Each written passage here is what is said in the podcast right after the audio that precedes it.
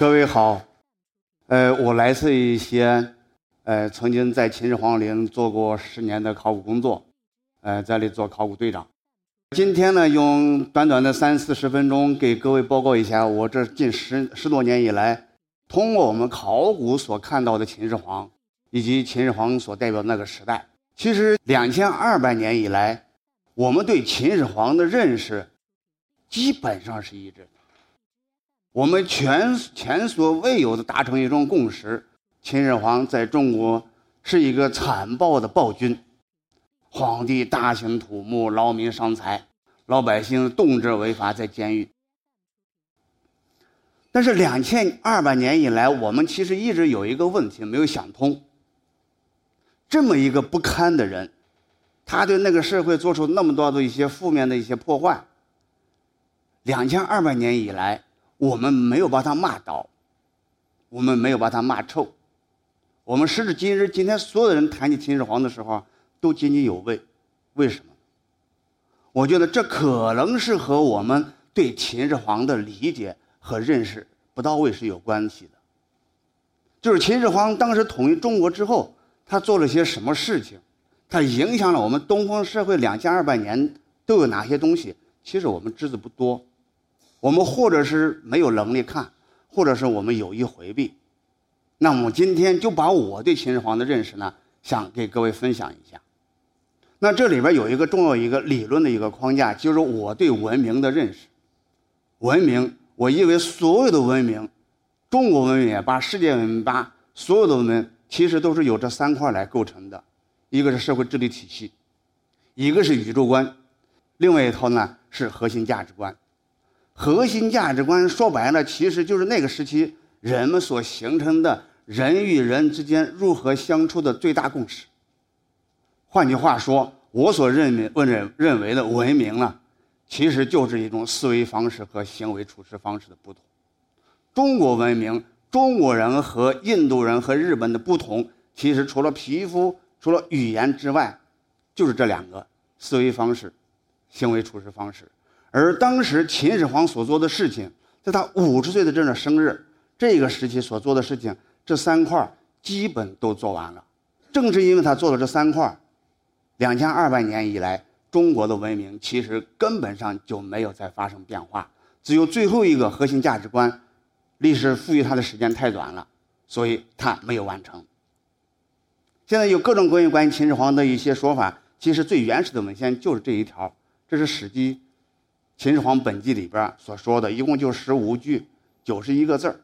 这么四十多年的考古工作呢，使得我们对秦始皇的陵的考古的认识，觉得跟司马迁的记载之间呢，应当是有很大的契合度，证明呢司马迁所设计的秦始皇陵的事情呢，应当是靠谱的。我们先看秦始皇陵的布局。秦始皇陵前前后后，按照司马迁的说法呢，前前后后修建了有。将近四十年，说是始皇初继位，穿至骊山，也有的文献，就是《汉书》也说过，说秦始皇陵的建设是旷日十年，也就是不到十年。那秦始陵、秦始皇陵呢？经过这么多年的一些建呃发现、考古的发现，我们认识到，对秦始皇陵的很多的一些认识或者是看法呢，其实是司马迁为了批判汉武帝。想给汉武帝谏言，你老人家不能大兴土木，不能劳民伤财，不能这么建陵墓。说你看看秦始皇就这么干的，结果呢，导致了帝国的灭亡。其实是这是一个妖魔化秦始皇的一个过程。这个过程是从秦灭亡就开始，从西汉一开始，一直到了司马迁集大成。最著名的几个人物：贾山、贾谊、卢孤、董仲舒、司马迁。他们有一个共同的背景，都是儒生、儒学出身的。通过两次的科学的测试，上世纪八十年代和本世纪初，我们对秦始皇帝陵的墓室呢进行过测试。因为《史记》司马迁说过，秦始皇陵地宫呢是以水银为江河湖海积相灌输，达到一种呢上具天文、下具地理这么一种哎设计的图。那是不是如此呢？秦始皇陵是不是有水银呢？经过前后相隔二十年的测试，证明秦始皇陵地宫里边存在大量的水银。并且这些水银呢和陵墓的封土呢是完全一致的，而且呢证明呢这种水银呢不是土壤所本身携带的携带的，而是从地宫里边挥发出来的。而这地宫里边用水银，很多现在我们的认为啊，因为我们现在知道水银有剧毒，水银可以在历史上可以炼丹，水银在历史上也可以防止尸体不腐，所以我们现在有的人也认为呢，秦始皇呢，在地宫里边放水银，一个是为了长生不老，一个是为了炼丹，为了防防止的尸体不腐，也为了防止盗墓。所以呢，有的也夸张说，如果有朝一日我们把秦始皇陵要发掘了。秦始皇安然无恙的还躺在地宫里边，其实这是一种拍脑袋的说法。那在秦始皇这个时期，水银没根本没有那些用途，水银就是除了做六金六银，除了做丹药，就是治治癣的一种中药，它的原料朱砂做原料之外，水银没有炼丹的功能，水银也没有剧毒的认识，也不知道，水银也没有防腐功能的认识，这些都是后代的。那地宫里边放水银，其实只有一个，以水银为江河湖海。为什么要用水水银来做江做这种模型呢？其实水银是一种水德的表标志。战国后期的时候，为了寻求社会发展变化的一种法则，然后以邹衍为代表的一派学人呢，发明了一个五行相克相说。五行相克，金木水火土，五行相克。然后呢，是每一个朝代是一个德，代表一个德，五行对应的五德。那秦人认为呢，我们到了水德了，水德呢可以灭周人的代替周人的火德，所以在秦人地宫里边，以水银来代替，相当代替水，其实是一种水德的标志。那这是这是秦朝建立帝国、秦始皇执政的一种合法性的一种证明，一种支撑。另外一个，按照文献的记载呢，在秦始皇陵的地宫的上面呢，所形成的东西叫上巨天文。上巨天文呢，根据我们考古的一些发现呢，在西汉的晚期，在东汉，以至于乃至于后世，我们陆陆续续发现一些古代的墓葬。这些墓葬里边呢，墓室的上面多数都刻画有二十八星宿，就是把一个东西南北四神这种四象，再加上中央帝紫薇。那么叫东西南北中的四帝呢，放到墓室上面，那这是一个什么概念呢？其实是中国古代天圆地方盖天说的一种实践，第一次在秦始皇陵得到一种天地阴阳的一种体现。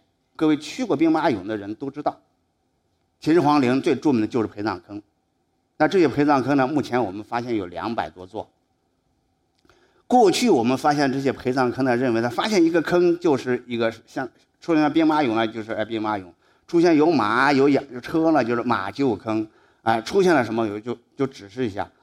我曾经在那开始做工作的时候，我就在想，这么多坑是干嘛用？过去呢，我们有一种认识，就认为呢，秦始皇比较贪婪，他要把生前所拥有的一切都带到地下。但我在想，秦始皇他真的可能是喜欢。这些马厩马，而马也在秦人从秦人走向秦文明、秦帝国过程中付出了很多，这真的对个秦的文明很重要。但是不至于在秦始皇在陵园的里边、外边，在那墓室的里边、外边都放了大量的马，讲不通。后来我们发现，其实这个陪葬坑就是秦始皇让我们看出来秦始皇和别人和中国在他之前中国古代地方不同的地方。这一个一个的陪葬坑，就是一个一个中央政权的机构。这个中央政权就是皇帝专制下，中央进行郡县制。那这一套呢？这套体制是什么呢？我们在分封制那个基础上，我们发现从西周所创立的这种以血缘为基础的这种血缘制的国家，走向了末路了。春秋战国五百五十年打来打去，其实就证明这套的体制，这套社会治理体系。适应不了社会的发展。那经过战国两百三十年的一种斗争，然后到了秦始皇，终于确定中央集权体制。刚才我们说，在陵墓的墓室是一个上具天文，下具地理的一种体现。在中国古代所有帝王的墓室，那陵墓的墓墓室就相当于一种卧室。然后以水印为江河湖海，就是把一个秦国的版图放到墓室里边去，放到卧室里边去。试想，有谁会把一个国版图放到自己的墓室里边去？放到墓室里边，意味着他到另外一个世界，他牵挂的还是这个国家，他牵挂的还是这个国家的人民，芸芸众生。中国秦始皇是第一个。另外这一点，过去所有的帝王走到另外一个世界，带走都是跟他个人生活有关系的。秦始皇则不然，他带走的是一套国家的政治体制。这一套政治体制有多可多么可怕？秦始皇只有五十岁就去世了，他三十九岁统一中国，这十年之间所干的事情干的太多了。我们所熟知的统一度量衡、统一文字、统一车辙等等，其实这这都是技术性的问题，这还真的未必很重要。最重要的是这套社会治理体系。所以他个人生前对这套政治体制是充满了无限的信任，他死后到了地下。他也认为，让帝国的江山从始皇帝、万二世、三世传至万世了，其他都不重要，重要的是这个，所以他带到地下，带到地下了。西汉的皇帝，西汉前期的皇帝也是按照秦始皇这种设想，然后来做的。所以我们看看，在西汉的皇帝陵里边也有大量的陪葬坑，一直到什么时候呢？到了汉武帝之后，这一套中央集权体制，通过西汉初的。中央集权、郡县制和分封制之间的这斗争，通过吴楚的七国之乱，使得全国的人、帝国的人，从皇帝到老百姓，货真价实认识到分封制确实是国家稳定的一种障碍。然后从此之后，中国在几乎就很少看到分封制。这个制度确立是谁呢？从秦始皇开始到汉武帝，前后经过了一百多年。从此之后呢？这套中央集权体制我们都不说了，意味着这套体制呢深入人心，所以到了东汉的时候呢，陪葬坑的事情呢就越来越少。然后呢，到了东汉，人们竟然不知道秦和西汉这些陪葬坑干嘛。东汉的时候认为给文献做注释有个大学问家，叫苻谦，他给文献呢做注，他说这个外藏称之为外藏，叫逼切除旧之书。就是说，给皇帝提供服务的啊，提供马圈养马的，完全不知道当年做陪葬坑、随葬陵墓的意义。在我的心目中，我个人认为，真的在中国历史上，大概只有秦始皇，只有西汉前期的皇帝是最有理想的一个时期。那就是刚才就说，我们看看他把这一套东西放到地下，就把他一套中央集权体制放到地下，这套体制影响了两千二百年中国社会的发展。甚至影响了东方社会两千二百年的发展。时至今日，这套的体制一旦对我们的生活有着巨大的一种影响。那秦始皇陵里边，在《史记》啊，啊，秦始皇本纪里边有这么一段话，叫做“宫观百官，奇奇珍怪，悉藏满之”。那么就是在秦始皇陵呢，我们发现了，就是说这么多的陪葬坑，其实就是百官系统。这个百官就代替代表了一套中央集权体制。那最有名的就莫过于这个哎兵马俑。除了兵马俑之外呢，我们在秦始皇帝陵的封土西南角啊，还发现一个坑，也是这个陵园里边第二大陪葬坑，一万三千六百八十平方米。这个坑我们视觉了一点，视觉一点以后就发现了这个坑里边全部视觉的部分呢，全部是用石片做的铠甲。这个石片做的铠甲，后来我们经过修复，这些铠甲呢。比兵马俑所看到的皮铠甲的种类要更多，也能看出这些铠甲是为了适合不同的军种，因为我们知道有骑兵、有步兵、还有车兵，不同的军种、不同的级别，级别高的那个铠甲呢就做的比较精致。像这套铠甲是一种正常的，供一般士兵的，它这个身体部分前胸和后背都是固定的连缀，但是它的胳膊和它的腰是。活动的连缀，这有利于他们战术动作的呃发挥。这套铠甲是六百一十二片然后呢重量是二十五公斤。头盔七十四片它的重量是五公斤。去过兵马俑的同志可能会感呃理解，不知道有没有印象？我们到兵马俑看到那么多的修复好的些陶俑，没有看到头盔。迄今为止，我们已经修复了有一千一百多件，一件头盔也没发现。于是呢，有人认为呢，这是战国时候呢，列国在相互合纵连横的时候呢，有些呢，呃，说客，然后到东方六国去吓唬东方六国，说秦国的军队上战场怎么勇敢勇敢，然后呢是东方六国在战场跟秦国一相遇，然后就丢盔卸甲，然后呢秦国的战士呢上上战场是不戴头盔的，但是现在来看好像不是的，那可能是我觉得纯粹是吓唬东方六国，作为一种标配。战场上一种标配，重装步兵、重装骑兵的一种标配，其实都是在这的。我们曾经做过这个模拟考古，模拟考古呢，就是我们就买下来这种啊成片状的这种呃石块，厚度是一个厘米。那这些铠甲的甲片呢，大概是五个毫米、六个毫米，最薄的三四个毫米。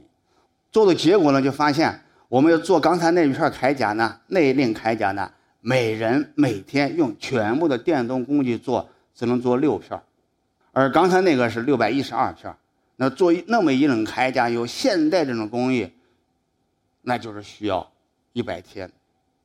一个人需要一百天，而且是电动的。所以由此，我想按照我们文献上来讲，当年修建秦始皇陵的时候啊，说是天下图七十余万人，就是从天下征集了七十余万人到这儿来修陵。看来这个记载呢，应当是不虚的。在这个坑以及刚才我们说的兵马俑那些坑发现，这些发现呢，证明了，或者是坐实了，从史记以来，我们对秦朝、对秦始皇的一种认识，那是一个军事性的一个时代，人们动辄违法。让我们还能看到这些陪葬坑，这个坑呢，面积很小，只有四百一十平方米。出土了十二件陶俑，十二件陶俑。这个坑呢，是整个秦始皇帝陵我们发掘的坑里边呢，几乎是唯一的没有被盗掘的、没有经过大火焚烧的这个坑。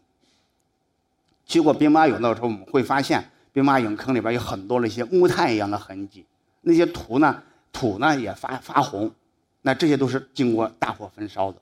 那这个坑呢？虽然经过人为破坏，我们看到刚才看那些俑，那些俑全是从后背推过来的，一件全部推过来，趴到地上，但是没有焚烧。以前呢，有学者也认为呢，对兵马俑这个陪葬坑做好以后再焚烧，是一种礼仪上的一种需要，就是我做的目的就是为了烧，就是烧了后让这种气息然后上天，让秦始皇的灵魂得到，有这么一种认识。也有的认识呢，是这里边因为朝气，有有机质，天长日久产生朝气就自然了。那现在来看，显然不是，证明呢，确确实这可能跟秦末汉初就是那时候农民起义是有关系的。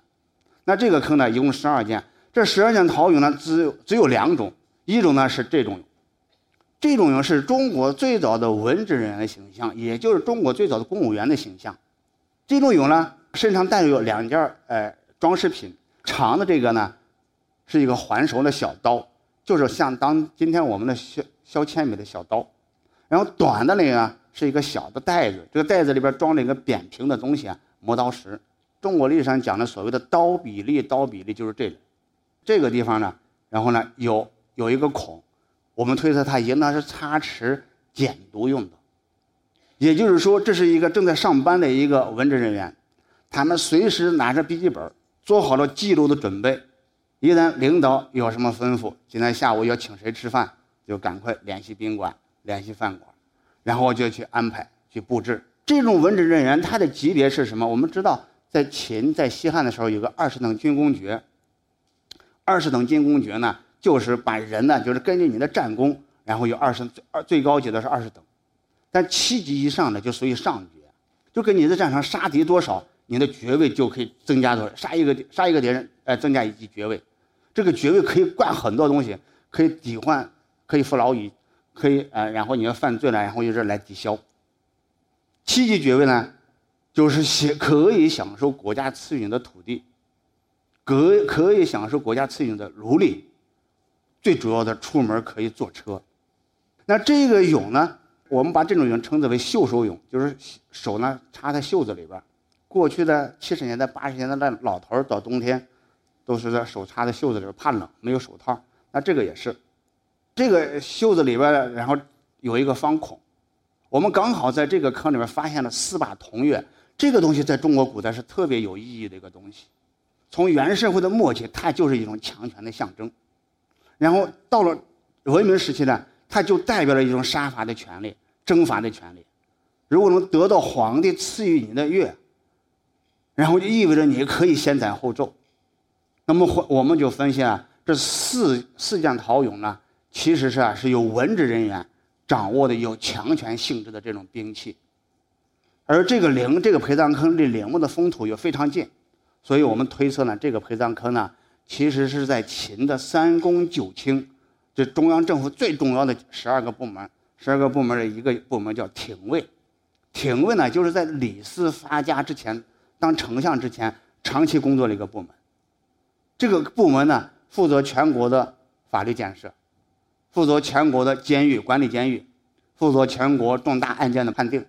我们发现另外一个坑，这个坑我们看看，这完全是一个杯盘狼藉，人为破坏，大火焚烧，黑的全是木炭，倒到地上全是陶俑，一共是二十七件陶俑。经过修复以后，我们发现这些陶俑和我们过去所看到的兵马俑不同了。兵马俑确实令人震撼，可以想象，如果三个坑八千件兵马俑全部发掘修复之后，那给人这种视觉的冲击力是非常大的。但是我们所看到，我们修复的这些兵马俑呢，我们能看到，其实它的雕塑，它对人体的肌肉、对人体骨骼的表现是有限的。它的面部呢，给人感觉其实是呆板的。但这批陶俑不一样，这批陶俑到现在为止，我们不知道它做什么。这两件陶俑分别做什么？它们整体的形象就是穿一个短裙子，上身和下体呢都是裸露的。那这两件陶俑呢？前面啊这边这个陶俑我们知道的，这个陶俑是什么呢？这是一个叫吴活抗兵。吴活是战国秦的时候一个大力士，这个力大无比。当时人们进行在战国各个国家都流行举重，就是单手举重。然后秦有一个武王，当时把周氏灭亡以后，在洛阳的王庭，就是和他那些兄弟们举鼎，最后哐当一下，鼎掉下来，把髌骨砸断以后就死掉了。那这个呢，也是一个做大力士的一些一些动作，但是他做什么，我们现在还不太清楚。我们还发现了另外一件陶俑，这个陶也是一个大力士。我们看他在他这个部分有个孔，这个孔呢，其实是他的道具，是一个木棍，一个粗的木棍。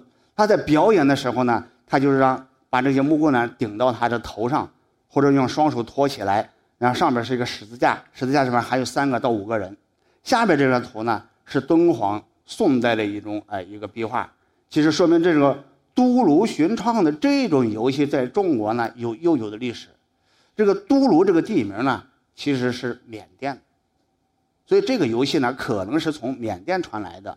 换句话说，我们分析这批陶俑它的设计的理念，包括它雕塑技技术，它的用力时它的身上的肌肉，其实可能不是我们的传统。我们还发现了另外一个坑，这个坑在陵园的外边。这个坑呢，虽然也经过人为的破坏，也经过大火的焚烧，我们发现了有四十六件青铜的水禽，就是跟水有关系的这种鸟，也发现了十五件的陶俑。这是青铜的水禽呢，有目前有三种，一个是鹤，这件鹤呢是我们修复起来以后呢，感觉特别灵动，它高七十六公分，身长一百二十五厘米，它的嘴巴有一个小虫，表现的是它从水里边抓到个小虫离开水面的一个。瞬间的一个动态，另外呢还发现了天鹅，这些天鹅呢所有的脖子完全都是不一样的，还有鸿雁，鸿雁也有两种，一个坐的一个姿呃蹲的。另外我们发现这部分这部分全是陶俑，这是我们发掘时候破坏的后的一个样子，人为破坏然后大火焚烧，我们修复了以后呢发现呢这是由十五件陶俑所组成的一个乐队，这个乐队呢是呃。演奏的乐器让那些水鸟随着音乐节奏的变化翩翩起舞。这件俑呢是一个正在调弦的，它还没有开始演奏的一一件俑。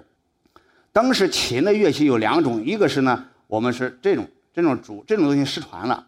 随着荆轲刺秦到了咸阳，有一个人叫高渐离，高渐离击竹的水平特别高，据说可以响恶行云。但随着荆轲一起来，最后没有成功。秦始皇因为爱惜他的音乐才能，把他眼睛弄瞎以后，把他流浪流落到社会。后来又他又因他的击竹的水平被人引进到秦宫，然后眼睛瞎了，成跟定期给秦始皇去演奏。演奏终于觉得可以摸清秦始皇的生活起居规律了，呃，才主这个竹呢是一个五弦琴，竹箱音箱里面装满了钱，这准备就扑杀秦始皇，结果没有成功，被乱箭剁死。这是一种，这上面的呢是击竹的这种棒，类似于我们今天的扬琴。剩下的是一种筝，秦筝。秦筝是最有名的。当时在列国纷争的时候呢，东方列国糟蹋秦人，说秦人不懂得音乐，他的音乐只有击否叩瓮弹箏拨壁，就是敲敲瓦盆拍拍大腿，哎，唯独有一件乐器就是这个，这说明秦的筝呢还是很有名的。那这件俑呢是什么呢？是一个击打鼓的，是起打节奏的，所以呢，这是一个十五个音乐家组成的一个乐队。这个乐队演奏音乐来训练水鸟，在这件银器呢，银器镀的是一个马，这个马呢是在长安城出的，是唐的一个教坊舞马。唐玄宗的时候呢，然后上元节就会把教坊的四百匹舞马请出来，把百官请来，然后请大家进行 party，然后请大家海吃海喝，喝完了以后挑马一骑马挑完以后呢，马到每个人客人面前呢，把这酒杯端起来掀起来送给客人。证明中国古代其实用音乐来训练动物是有久有的历史。今天我们所熟知的跟音乐有关系的成语，其实绝大多数都出出自春秋战国，说明春秋战国乃至于秦是中国音乐发展的一个高峰。我们讲最后一点，就讲秦始皇的所谓的这个时期所构建的人的思维方式。这个思维方式呢，就是要构建一个东西，人们和一套新的中央集权体制下。我们彼此之间怎么来相互来交流、相互来共处？那这东西就形成一个到了王莽的时候，又过了二百年，确立了规矩。那规矩呢，在中央政府来讲的话，其实就是一个求真、求大、求实。那我这是一个，就是我们整个秦始皇帝陵园，我们看它的设计呢，是仿照了都城。我们看见这个瓦呢，下边这个瓦呢，它直径有半米，五十厘米。那这种。瓦呢是过去无机的两次所使用的，在中国古代只有秦国秦代有这，这是秦始皇陵陵留下的夯土，这种夯土呢是大概六七公分，是秦汉时期皇帝皇室专用的一种标配，它的夯土建筑，这是在秦始皇帝陵园的里边和外边所发现的一些戳记，这每一块瓦上面都有都有一个章子，这个章子显示的什么机构？这其实是物乐功名，依靠其成。是我们今天的其实这个标准质量标准的管理体系。秦始皇统一中国不仅仅是把列国统了一个中国，它其实有很多制度上的整合。这种中国这种东西呢，其实就是我们今天中国最有名的一种标配、一种标准性的建筑，就是高台建筑。这种高台建筑到了最后一个形态，就是我们今天北京故宫的午门。看看北京的故宫午门，就知道这种建筑呢，最早它是独立的。在宫廷大门的外边两侧独立的，那后来跟门联系起来。那这个呢，这种制度也是从秦始皇开始的。秦始皇陵还有一个东西呢，他做了一个走排水渠，这个技术非常高。它地庙呢，在为了防，因为整个秦陵地区呢是南边高北边低，为了防止呢地表水、地下水，地下水呢也是从东南向西北流。为了防止地下水进入墓室，然后就墓葬的东南。西，然后挖了一个水渠，这个水渠呢，后来再用这个哎青铜哎不是用青膏泥把它堵堵起来，然后把那水排走，然后把它堵起来，形成一个水坝。这个水坝的功能是什么呢？其实修建北京国家大剧院的时候也遇到地下水的问题，设计好了以后，地基挖开了，发现地下水源源不断的来，怎么办？办法跟两千二百年前修秦始皇陵的时候那些。专家那些工程师所用的方法是一样。其实不知道为什么两千二百年以来，在这方面我们进展不大。还有一个封土建筑，按照文献的记载，秦始皇帝陵的封土呢，高度是一百一十六米，一百一十六米将近四十层楼高。但是没有建成，后来遇到农民起义了，那高度呢只有五十五米。即使是如此，五十五米这个高度也是中国古代陵墓里边最高的。那这种高度呢，其实是体现了所谓的“非壮丽无以重威”。那秦始皇帝陵的封土不仅仅因为它高，它在封土里边呢还有这么一层建筑。这个建筑在地面以上，高出地面，在墓室的周边，高出地面三十米，它是一个水平。然后呢，外侧呈九层台阶状，台阶上面还有廊房，屋面上有瓦。这是干什么用呢？这是供秦始皇的灵魂登高望远用的。那这套的设计的方案可能来自于波斯帝国的摩索拉斯呃总督，摩索拉斯呢这个呃行省，摩索拉斯在今天的呃土耳其。通过我们从秦始皇陵的地宫，通过我们到秦始皇陵的所有的陪葬坑，通过我们在秦始皇陵所看到的一些高等级的建筑，我们能看出来这几块呢，恰好就体现了秦始皇。构建创造一个新时代的一种需要，也就是我们所谓的汉文明的形态。所以它包括了宇宙观，包括了社会治理体系，包括了核心价值观。按我的理解，其实我们所谓的汉文明就是什么呢？是在帝国的发生演变过程中形成的，以汉字为交流的语言，以天地阴阳为宇宙观。以对立变通为思维方式，以规矩核心价值观为行为处事方式的文化体系。谢谢各位，这就是秦始皇所干的。